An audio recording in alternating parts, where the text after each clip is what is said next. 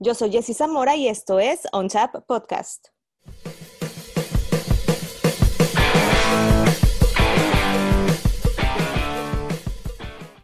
Bienvenidos a Tap, un podcast para los beer lovers y para todos aquellos que les gusta la cheve artesanal y quieren estar enterados de todo lo que pasa a su alrededor, caray, de esta cultura cervecera tan grande e impresionante.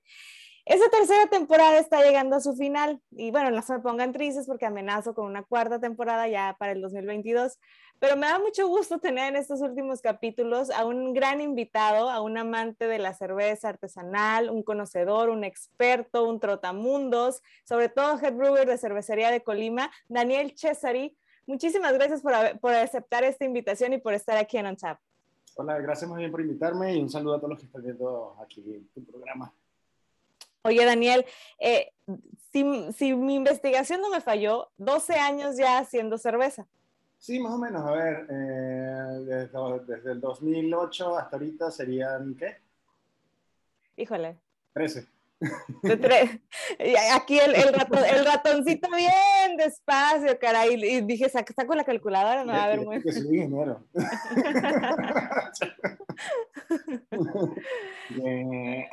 ya sé, no, híjole, caray. Oye, entonces, ya 13 años haciendo, haciendo cerveza, pero ¿de dónde nace tu gusto, Dani, por, hacer, por la cerveza artesanal?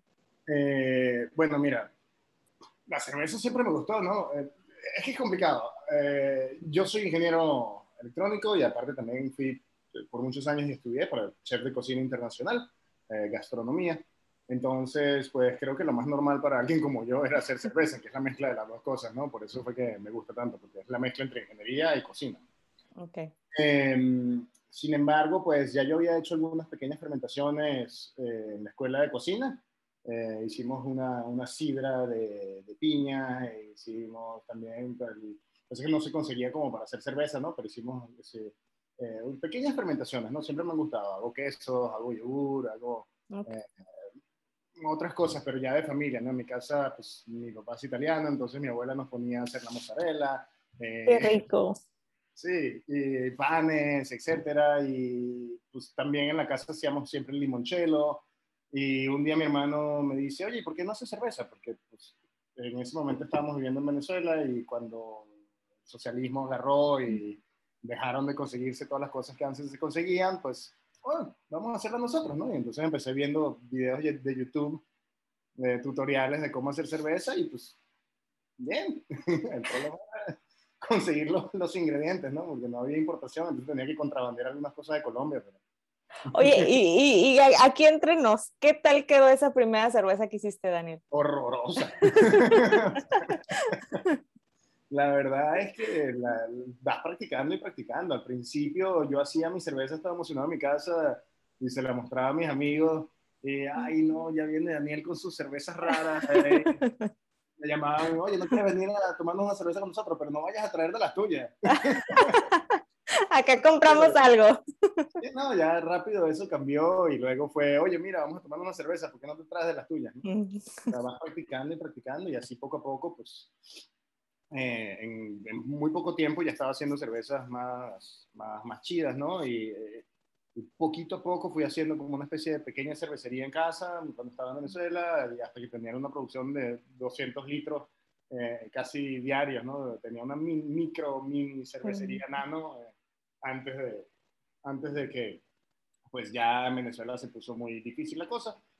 Eh, cuando ya el socialismo siguió avanzando, pues todo falló, ya no ni siquiera conseguías como traer las cosas de Colombia. Después del segundo secuestro que tuve en Venezuela, dije, no, mejor me voy. Wow. entonces, ¿Y, ¿Y, fue cuando te fuiste a Europa? Sí, entonces eh, fui, me fui a Irlanda, eh, precisamente buscando también algo más con la cerveza. O sea, en realidad, pues, eh, mi familia, yo por cosas del trabajo de mi papá, yo crecí en Francia, tengo muchísima familia en Francia, eh, tengo dos hermanos que son franceses, yo quería irme a Francia, iba a estudiar en, energías renovables, pero eh, temas del socialismo no puedes usar mm. tu dinero, no podías usar tu dinero fuera del país, ¿no? En Venezuela. Okay. Entonces tenías que tratar de buscar, estudiar algo y no pude estudiar energías renovables en Francia porque para la revolución venezolana no era una prioridad las energías renovables. Como, bueno, Eh, y pues, y pues dije, bueno, ok, vámonos a Irlanda y me concentro más en la cerveza que siempre me había gustado. Eh, básicamente escogí Irlanda porque tenía unos buenos amigos allá.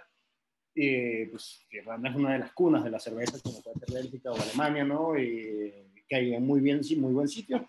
Y ahí, inmediatamente llegué, me uní al Club de Cerveceros Artesanales de Dublín del Norte, Capital Brewers, eh, donde conocí cerveceros increíbles como Alex Loss, que hoy día es de Whiplash, como Owen Ashmore, que hoy día es de Barcelona, eh, de Garage Beer, perdón, Barcelona, eh, o Declan de Yellow Belly. todos estos fueron de mi generación que empezamos todos juntos ahí a, a hacer cerveza con ellos martes y jueves, dos horas, nos reuníamos en los bares a probar las cervezas que hacíamos. Un poquito, un poquito fui creciendo, metí algunas cervezas en competencia, me llevé en un momento dos medallas eh, como cervecero irlandés allá y una cervecería llamada Ryrie Brewing Company. Me ofreció ya trabajo como tal en una cervecería y a partir de ahí pues ya saqué el IBD de Londres, estudié en el, Institute of Brewing and Distilling de Londres.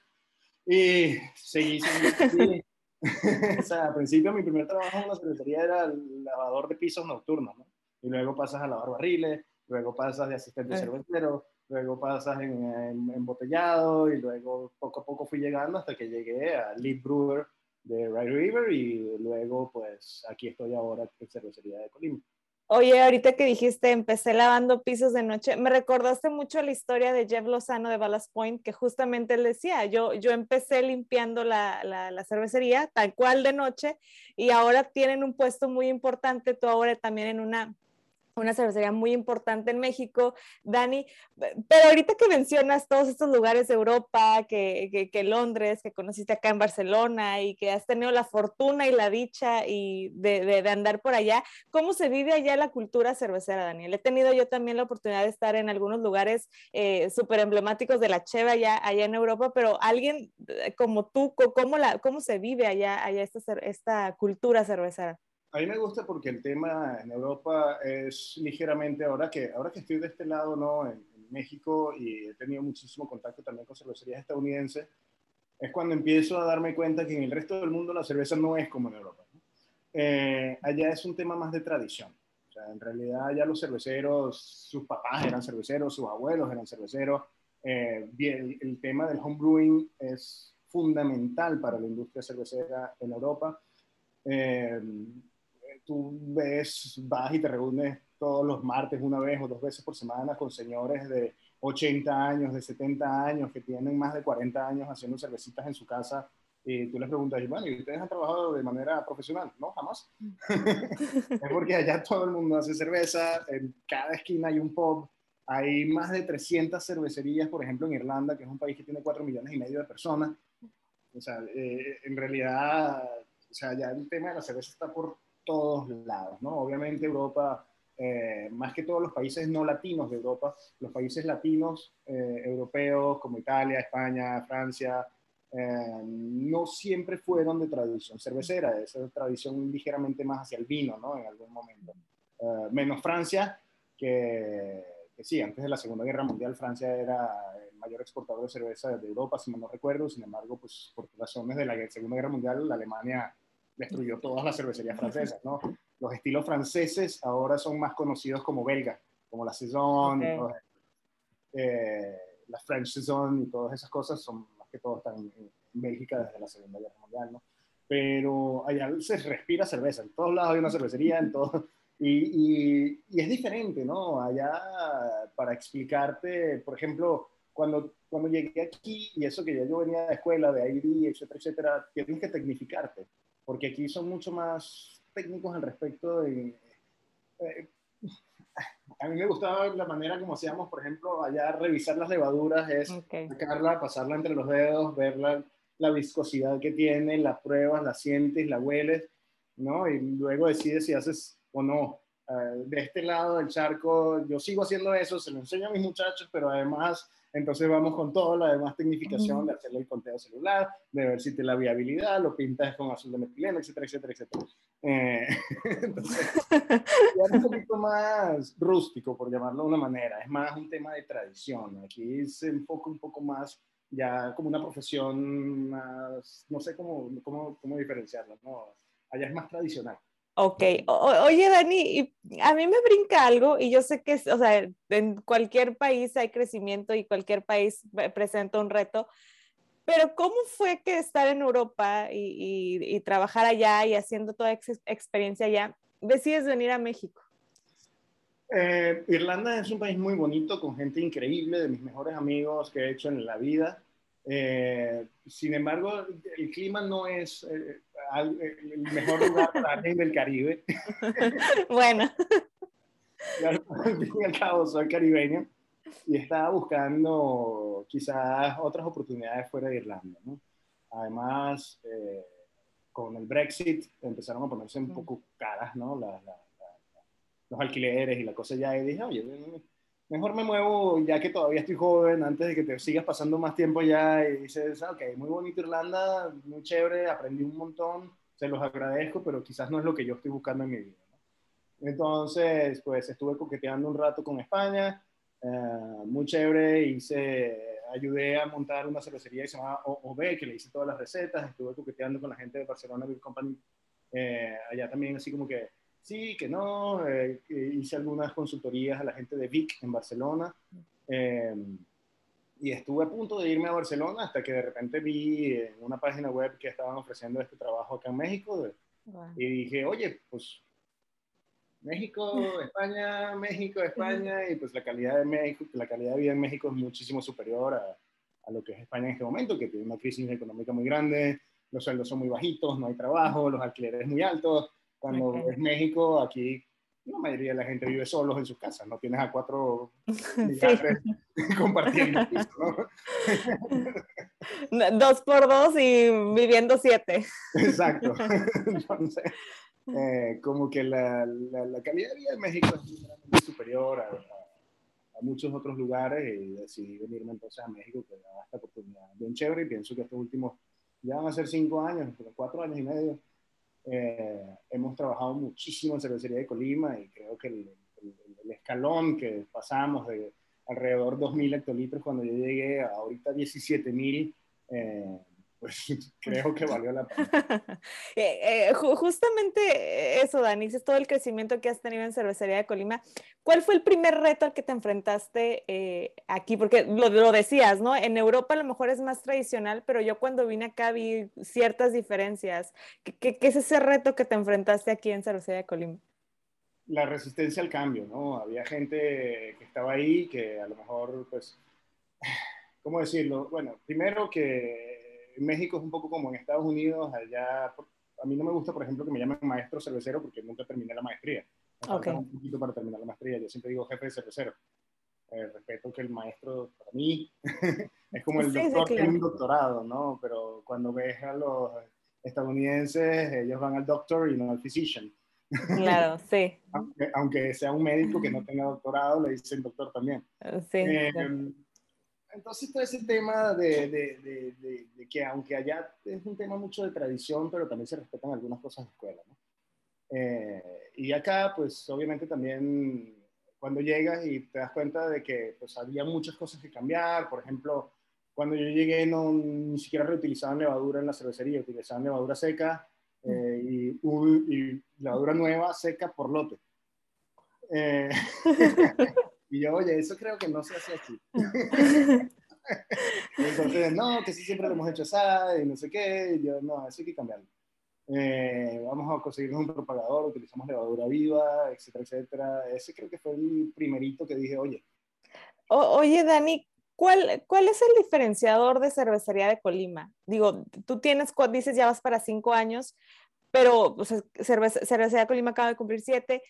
¿Cuál tú crees que has eh, identificado en estos años que tienes trabajando ahí el diferenciador para que sea, dices, somos pioneros y es una cerveza que hace cerveza de calidad? Eh, para ti, ¿cuál es ese? Cuál, dices, es mi chamba, ni modo que me digas que no.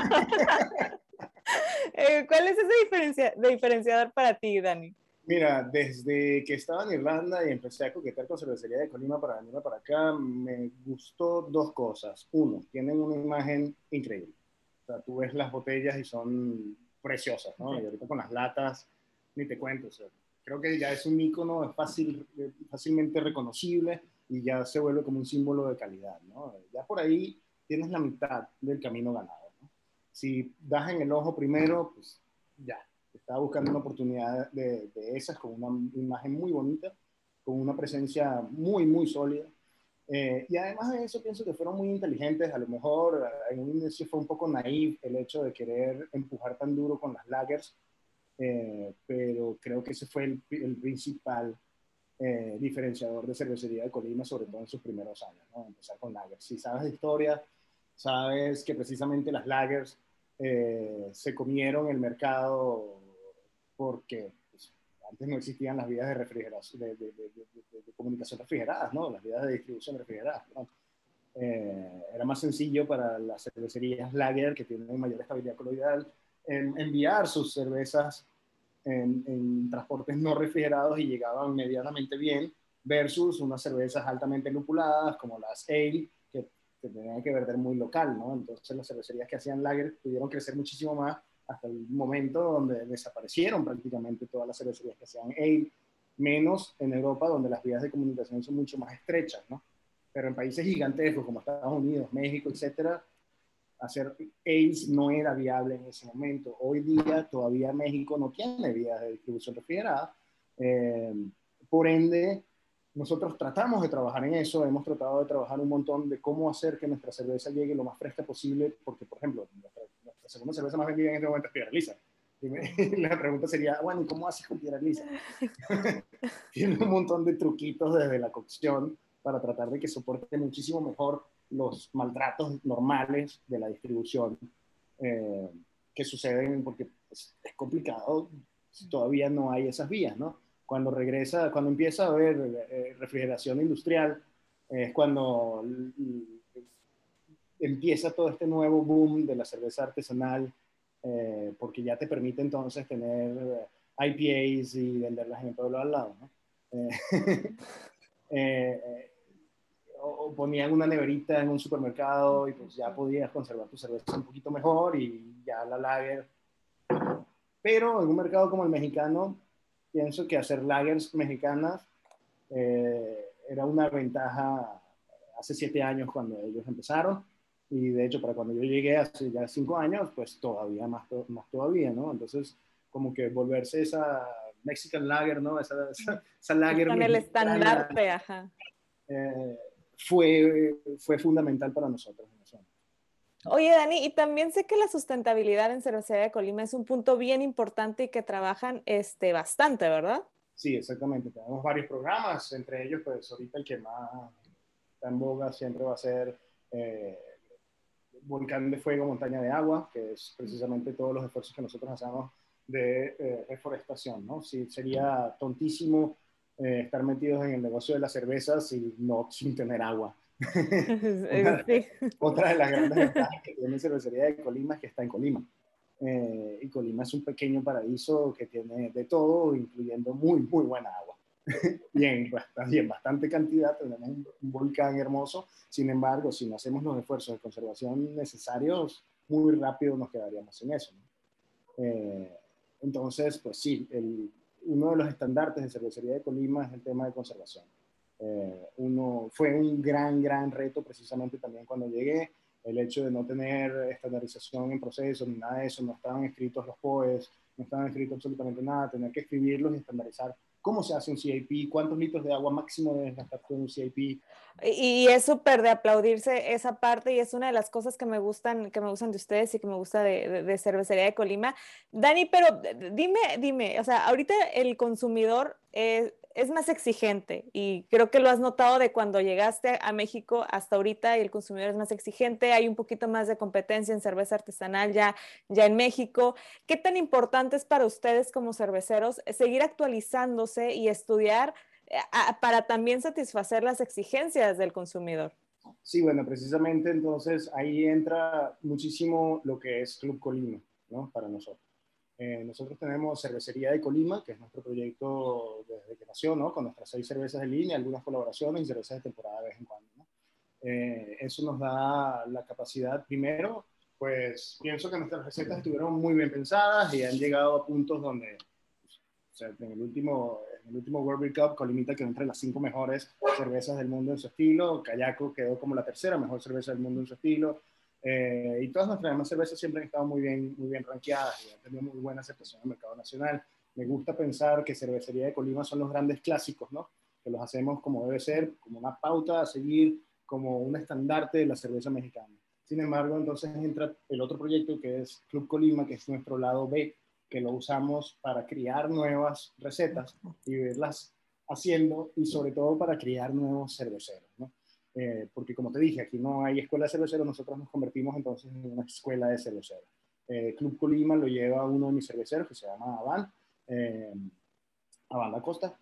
Eh, precisamente lo, trato Club Colima a veces como una escuelita, entonces le digo, bueno, mira, vas a hacer este estilo. ¿Por qué? Porque lleva decocciones y lleva no sé qué, lleva no sé qué, que es lo que quiero que aprendan. ¿no? Porque si nos encerramos en siempre hacer los mismos seis, seis, tipos de cerveza, pues sí, vas a estar aprendiendo un montón de cosas de rigurosidad, de cómo se lleva una cervecería, etcétera, etcétera, pero perderías en un mercado tan cambiante y tan joven como el mexicano en cuanto a cerveza, estarías perdiendo el norte de lo que estamos haciendo. ¿no? Nosotros tratamos de ser también innovadores y estar in, por decirlo de una manera. No, si no empiezas, lamentablemente la colimita pues muy rica, una cerveza que a mí me encanta, pero la consigues en el supermercado y no es pues, donde vas a estar en Patán, por ejemplo, en Guadalajara, ¿sabes? En estos lugares de especialidad de cerveza artesanal. Entonces ahí estamos dando muy duro con, con Club Colima, con, que viene todo eso ahí. Si no te has suscrito, métete en la página en cervecería-de-colima.com y ahí está la suscripción para que vean todo lo que es el proyecto y todo lo que trae Club Colima. Ok, muy bien, voy, voy, a seguir tu consejo y me voy a, me voy a, a, por ahí echarle, echarle un ojito, Dani. Oye, ¿qué se viene eh, para el 2022 eh, en lo personal, Dani? ¿Qué, ¿Qué, qué, buscas? ¿Cuál es el objetivo de Daniel Cesari en el mundo de la cerveza artesanal? Mira, el año que viene, año 2022, para nosotros en Cervecería de Colima va a ser un momento decisivo. Eh, dejamos atrás todo lo que fue cervecería de Colima antes y vamos a hacer una reestructuración completa de la planta como tal. Desde el inicio fue una planta que quizás pues, fue montada con lo que había, con el conocimiento que se tenía hace siete años, etcétera, etcétera, eh, lo cual ha hecho pues que sea relativamente complicado trabajar en una cervecería de esa manera. Entonces, ahorita los esfuerzos van a ser en un programa de saneamiento, de sanación y reestructuración de la planta como tal, además de que tenemos una capacidad eh, limitada y una demanda relativamente grande, que supongo que pueden haber peores problemas que ese. Pero sí representa un problema, pues porque le debemos a nosotros mismos, a nuestros cerveceros, a nuestra gente y a nuestros inversionistas, ¿no? y a nuestros clientes, obviamente. Eh, vamos a recuperar todas las áreas de la cervecería, vamos a ponerla bien bonita y que sea un poquito más eficiente en cuanto a manejos de glicol y temperaturas de los tanques, eh, cantidad de agua que gastas en los pisos, eh, los drenajes, etcétera, etcétera. Vamos a estar trabajando muchísimo en eso este año y sobre todo intentando subir la capacidad queremos llevar la planta al máximo de su capacidad, que está calculada en alrededor de 45 mil hectolitros si llegamos a eso, pues entonces estamos tratando de planear una expansión muchísimo más agresiva para el 2023. Entonces, eh, son planes de expansión gigantescos para la cervecería de Colima, eh, pero el punto es que queremos hacerlo. Hay, hay varias cosas que, que, están sobre la mesa que jamás van a suceder. Primero, no queremos pasteurizar nunca. Nosotros no pasteurizamos y no estamos buscando pasteurizar. Entonces, para lograr eso vas a necesitar vías de distribución refrigerada. Entonces queremos adecuar una planta que fue construida hace mucho tiempo, tratar de llevarla un, poco más moderna para que sea más eficiente y lograr entonces aumentar la calidad de nuestro producto, porque sabemos y entendemos muy bien que sin mantenimiento eficiente y sin mejorar la calidad del producto no vamos a poder expandirlo. Entonces, todo lo que estamos tratando de hacer es simplemente para aumentar la calidad porque es la única manera que hay en este mercado de cómo se maneja la cerveza artesanal, de lograr llegar más arriba y expandir los horizontes y poder hacer entonces una planta un poco más grande. Entonces, ahorita lo que vamos a enfocarnos es mejoras de calidad. Cualquier cosa que mejore la calidad de nuestro producto es lo que vamos a estar haciendo en la cerveza. Oye, Dani, y en lo personal, ¿Cuál crees que sea el futuro de la cerveza artesanal en México? alguien como tú, que ya lo decía yo al principio, un trotamundos, que ha andado aquí, que ha estudiado allá, ¿cómo tú ves el futuro de la cerveza artesanal en México? Yo creo que va a explotar. Eh, pienso que durante la pandemia hubo un pequeño descanso ¿no? en, esa, mm. Esa curva tan acelerada que traía. Eh, yo comparaba muchísimo México cuando llegué a España hace 10 años. Eh, que ya eran dos tipos de cerveza comerciales, ya Estrella Galicia, Estrella Dan y ya. Ay, San Miguel, perdón. Eh, y después cuando empezaron a ver las, eh, llegar las cervezas artesanales, pues hubo una explosión gigantesca de, de cervecerías, ¿no? Como Garage Beer, como eh, como Barcelona Company, Fábrica Maravilla, un montón de cervecerías increíbles que empezaron a salir por todos lados. En México, bueno, de por sí que ya también es un país que se parece muchísimo a España, son hermanitos, ¿no? Eh, obviamente el, crecimiento de la cerveza artesanal también es muy parecido. ¿Qué viene para México ahorita? Pues muchas más nuevas cervecerías. Una mejora en la calidad, que ya creo que se nota, eh, se nota un montón desde hace cuatro años. Al principio cuando llegué, pues decías, ah, te costaba conseguir algo, una buena por acá, otra buena por allá, los grandes clásicos, Wendland, Nova, ¿sabes? Fauna eh, pero ahorita sí hay un montón de nuevas cervecerías que son increíbles, ¿no? Eh, entonces esperen muchísimo más de eso porque el mercado es sumamente grande eh, y hay muy pocas cervecerías todavía. Entonces, pues simplemente, por, naturalmente se va a empezar a llenar. Y eso es lo mejor que puede ocurrir. Eh, eh, ese digo, aquí te tengo y te lo tengo y te lo tengo que preguntar. Yo estoy en Tijuana, en Baja California, y para mí es la capital, digo, y para muchos la capital cervecera de, de cerveza, de cerveza artesanal. Eh, ¿Qué, qué, te, ¿Qué, te, parece la cerveza de Baja California? Y ahorita lo decías, antes nada más era Wendland, Loba, Fauna, y ahora ya ves para muchos estados de México y hay muy buena cerveza, Dani. ¿Sigue siendo para ti o Baja California un, vaya, el, pionero, pero ya hay muy, mucha competencia y muy buena. Sí, entiendo que permeó el movimiento de cervezas artesanales estadounidenses a través de la frontera hacia los estados del norte, y por eso es que la mayoría de las cervecerías de allá eh, tenían un enfoque muy hacia lo que se estaba haciendo en Estados Unidos. Eh, quizás un poco más abajo no lo vemos de esa manera. Por ejemplo, yo, yo, no, yo, yo considero que está muy chido lo que hacen los estadounidenses, pero en Estados Unidos ponte que hay 2.000 cervecerías, de las cuales nada más un porcentaje muy pequeño de esas cervecerías son increíblemente buenas. Hay países, por ejemplo, Irlanda misma, donde hay como 300 nada más, pero si no eres bueno, mueres. ¿no? Entonces, de 300, 299 son increíbles. Eh, sí, Estados Unidos tiene cervecerías increíbles y cerveceros fenomenales, eh, pero pues hay mucho más que los Estados Unidos en el mundo. muchísimo, muchísimo más. Sobre todo cuando hablamos de cerveza. Eh, Dani, ya la última y nos vamos, que es una sección que tengo aquí en el podcast, en donde te hago, donde te hago unas preguntas eh, cortas y ya tú, tú me contestas con, no sé, lo, primero que se te venga a la mente o, o, de la manera más sincera posible. ¿Estás listo? Va. vamos. ¿Qué representa ser cervecero? Felicidad, libertad. Muy bien. ¿Cuál de las cervezas que has hecho ha sido tu favorita? Wow, eso está difícil, pero creo que últimamente ha sido Kayako. Ok. ¿A qué te hubieras dedicado de no ser cervecero? Ah, me encanta la cocina, siempre fui cocinero muchos años, es lo que yo hacía y creo que me, me, encanta hacer esas cositas. Si no fuera cervecero, creo que estaría todo el día fermentando de todas maneras. Me encanta hacer vinagre, hago queso, ah, hago el vino, no sé. Seguiría fermentando, quizás no cerveza, kombucha. Ahorita estoy haciendo kombucha. ok, muy bien. ¿Alguna colaboración eh, que mueras por hacer? Wow, hay tantas que quiero hacer. Ahorita estoy súper pendiente que en enero, bueno, finales de enero, febrero, vamos a volver a hacer las, las de los migrantes en California. Em, pero ahorita sí tengo como que ese, tengo un montón de nostalgia con mis amigos de Irlanda y estoy buscando la manera de cómo traerlos a que vean a dónde me vine. Wow, e, estaría, estaría fantástico. O, te dicen, Dani, ¿por qué te viniste sin Dani? La mejor decisión que, que has tomado diciendo Colima también tan, tan, tan padre. Exactamente.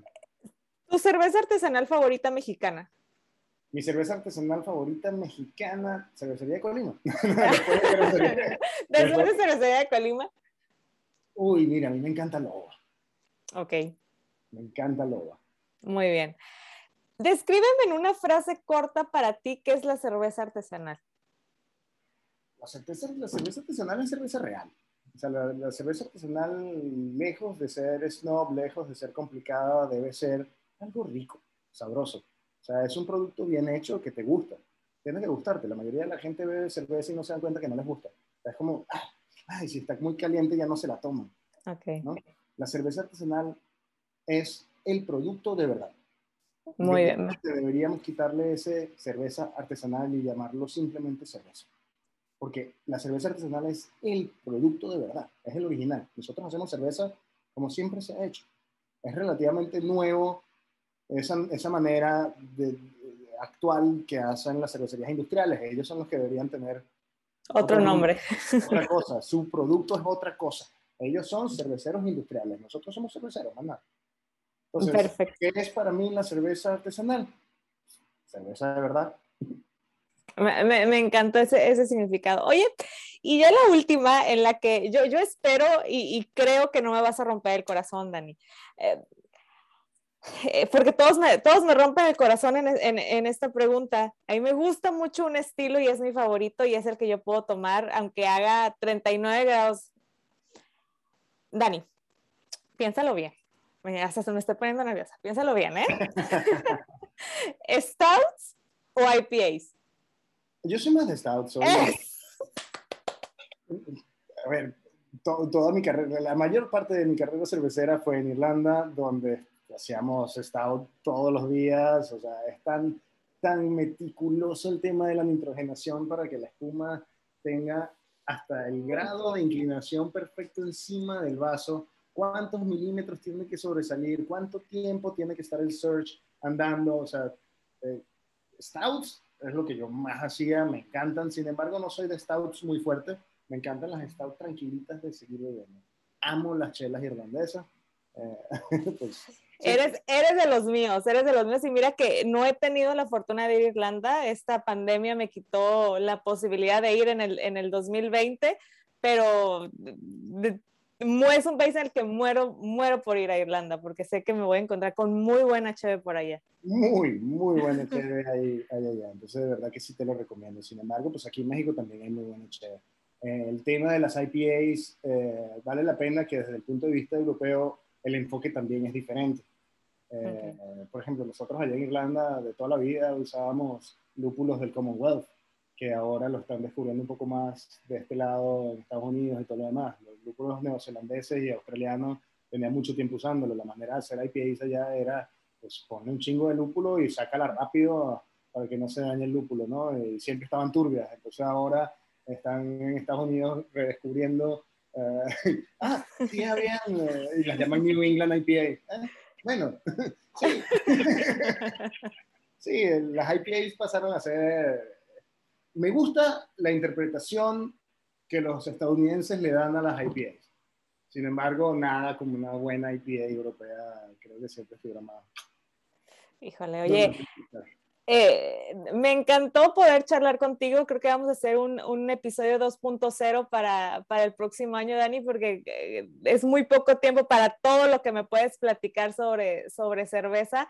Eh, encantada de poder platicar contigo. Ya quería, ya andaba como dices tú, coqueteando eh, para poder, para poder este, hacer, hacer este episodio. Y la verdad es que me encantó, Dani, conocer tu historia, eh, todo lo apasionado y todo lo experto que eres, caray. Digo, yo no sé nada de Cheve, yo nada más me, la tomo y digo si me gusta, no me gusta, pero es súper padre poder aprender cosas y poder platicar con, con un experto y con otro apasionado de la cerveza.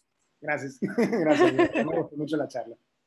Y, y, muchísimas gracias por haber estado aquí en, en OnTap, de, de, verdad, eh, y por haber aceptado la invitación. Y muchísimas gracias a todos los que nos escuchan y nos ven a través de Spotify y YouTube. Ya es el penúltimo capítulo de, si memoria no me falla, de esta tercera temporada con Daniel Cesari de Head Brewer de Cervecería Colima. Y muchísimas gracias a todos los que nos escuchan. Venga, saludos y gracias. Gracias, Dani. Gracias.